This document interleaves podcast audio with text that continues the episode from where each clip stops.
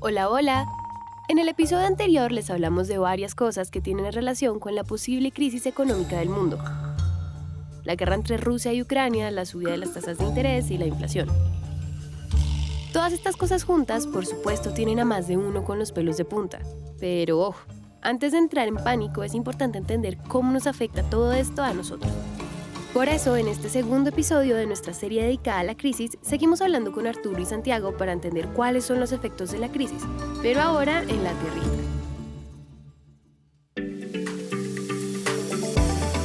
Esto es Economía de a pie, un podcast de Bancolombia.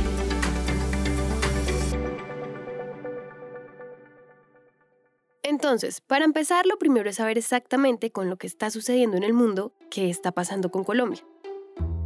Estamos en un contexto de inflaciones muy altas, devaluación, inflación de alimentos elevada, con tasas subiendo a niveles muy importantes. Estados Unidos, Europa, los otros países latinoamericanos, todos están subiendo tasas de interés. Con la diferencia de que este año nosotros estamos creciendo mucho. Hasta el segundo o tercer trimestre del año íbamos volando. Entonces, aquí la política no está siendo procíclica, sino contracíclica. Es decir, cuando la economía crece mucho, y eso hace que los precios suban, subimos la tasa de interés para bajar eso.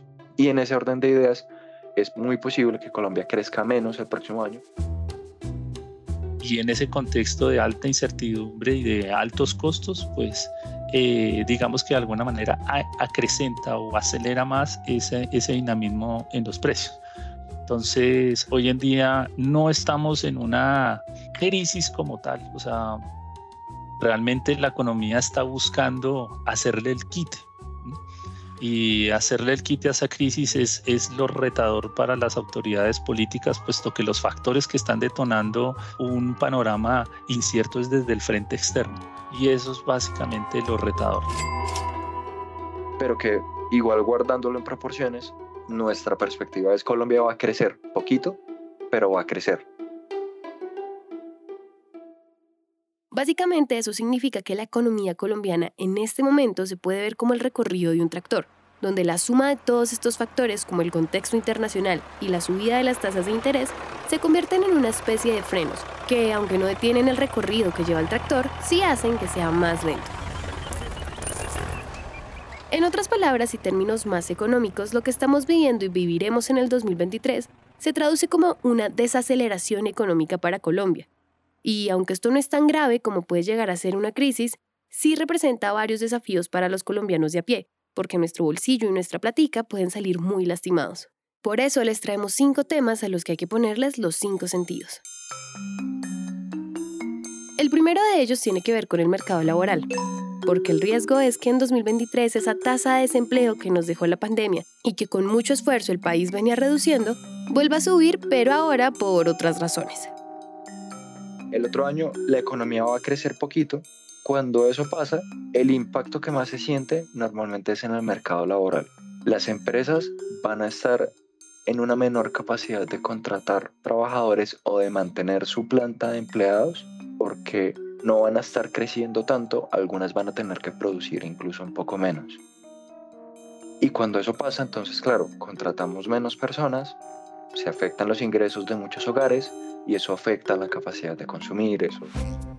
Entonces, si pintamos un panorama donde los colombianos gastarán su dinero solamente en cosas necesarias y básicas como comida, agua y energía, también podrían verse afectados algunos productos o servicios orientados al entretenimiento o al lujo. Y por supuesto, estas empresas o incluso nuevas ideas de negocio orientadas a estos sectores del entretenimiento no la van a tener fácil.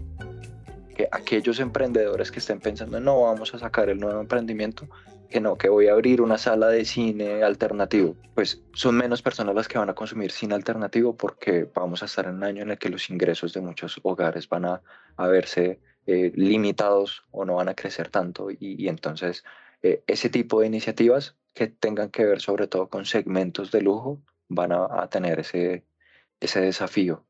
Eh, y, y por ese lado uno puede decir del 2023 puede no ser el mejor año para emprender en ese tipo de sectores, ahora bien, en cosas más de supervivencia, de consumo básico, como alimentos, cosas que uno sí o sí tiene que usar en el día a día, pues ahí sí las oportunidades pueden, pueden de todas formas estar. Hablando de alimentos, justamente el segundo desafío para los colombianos estará en lo que comemos día a día. Pues para nadie es un secreto que en el primer semestre del 2022 vimos una subida en los precios de ciertas verduras, tubérculos y legumbres. Y aunque suene muy raro, esta subida de precios fue el resultado de la guerra entre Rusia y Ucrania, porque de allá vienen muchos fertilizantes de los que dependen los campesinos para acelerar la producción de sus cultivos. Pero incluso ese sector de los alimentos, que como dijo Santiago antes, es uno de los que representa mayores oportunidades a la hora de emprender en el 2023, al mirarlo en el bolsillo de los colombianos, el panorama es bien diferente. Lo que pasa es que ahí es, depende del segmento. En las cosechas de ciclo corto, que yo no estoy seguro exactamente cuáles son, tal vez Arturo de eso sabe más. Hortalizas, lechugas, espinacas, legumbres son cultivos de ciclo corto. Eso. En ese caso, como los precios de los alimentos han subido mucho, uno puede pensar, hoy estamos en un punto que va a incentivar la producción. Entonces, en esos productos puede que la subida de precios que también ha sido fuerte porque ha sido en general de los alimentos, el 2023 se revierta. En cambio, en los cultivos de ciclo largo, como el mango, no sé qué otros ejemplos hay, Arthur.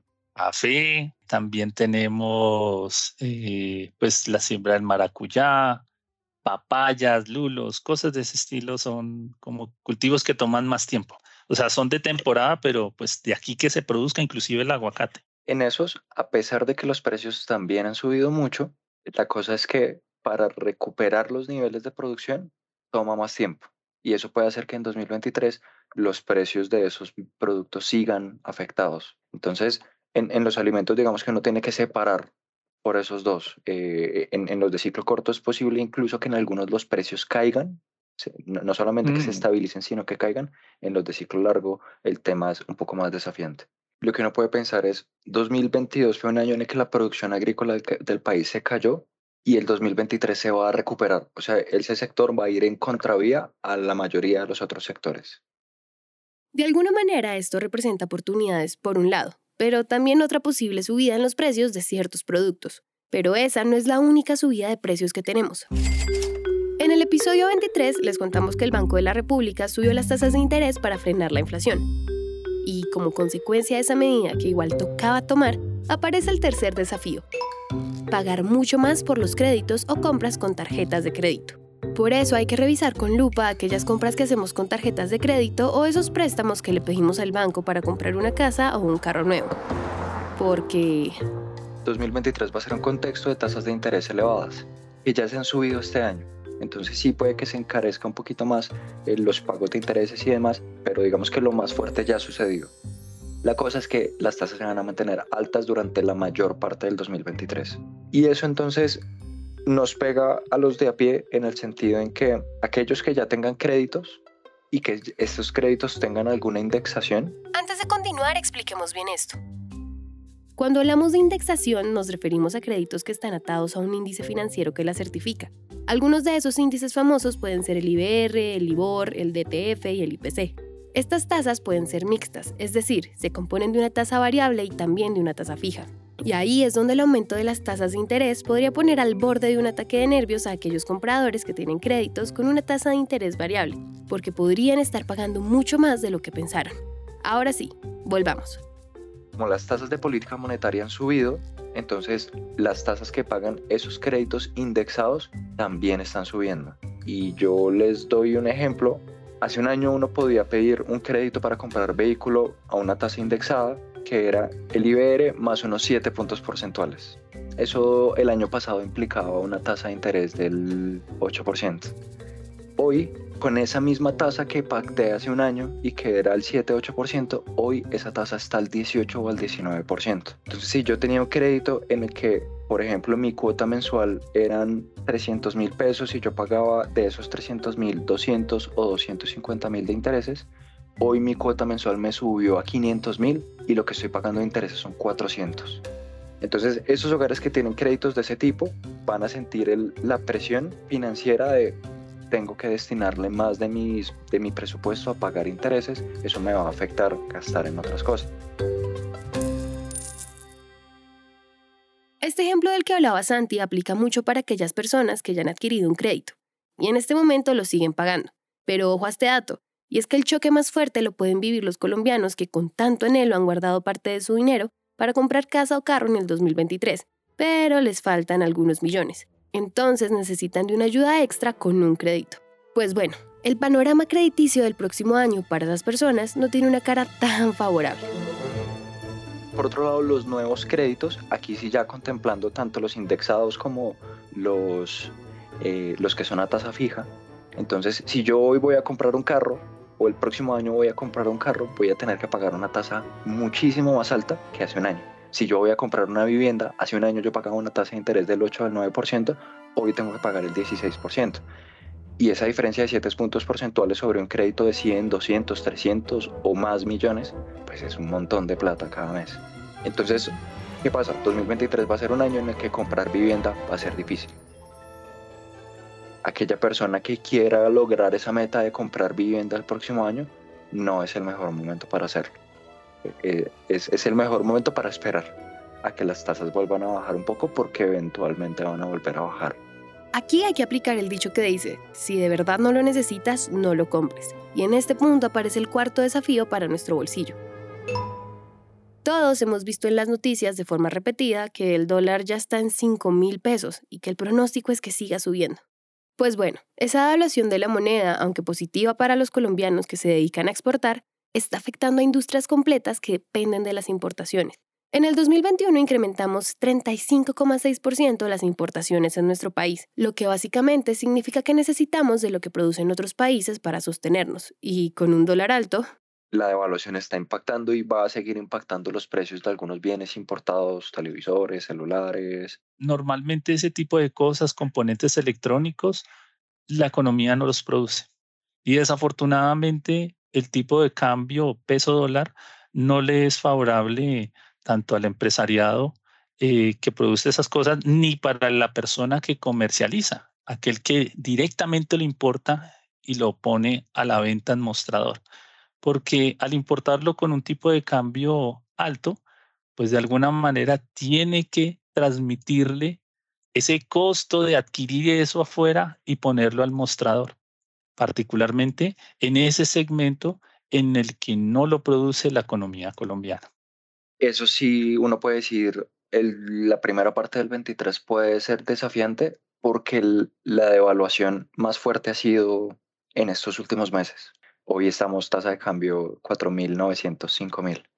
Entonces, esa devaluación que ha habido desde junio hasta, hasta ahora, lo que dice la historia es que eso se transmite a los precios a nivel local con unos meses de rezago.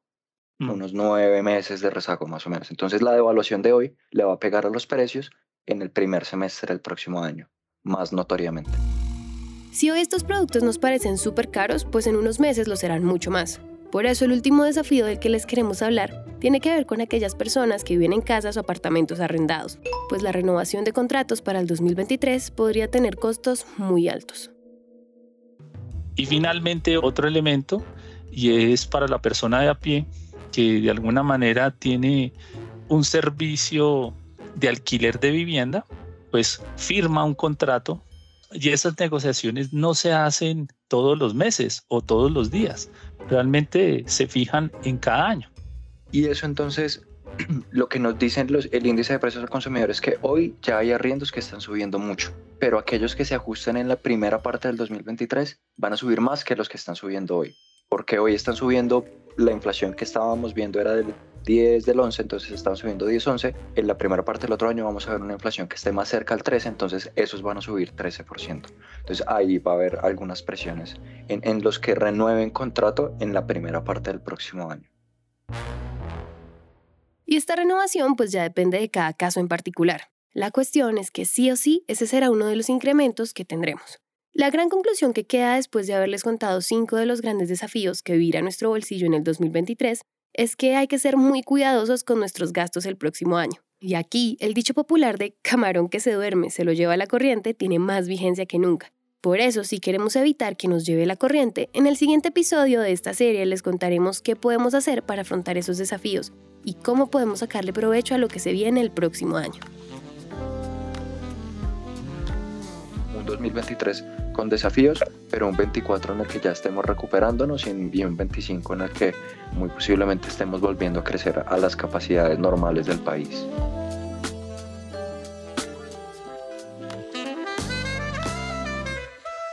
Este episodio fue escrito y producido por Mateo Uribe, editado por Araceli López y musicalizado por Santiago Bernal y Juan Diego Bernal y narrado por mí, Valentina Barbosa. No olvides escribirnos a través de nuestras redes sociales de Bancolombia. Encuéntranos en Instagram, Facebook, Twitter, TikTok y LinkedIn como arroba Bancolombia y arroba Bancolombia Oficial. Gracias por escuchar.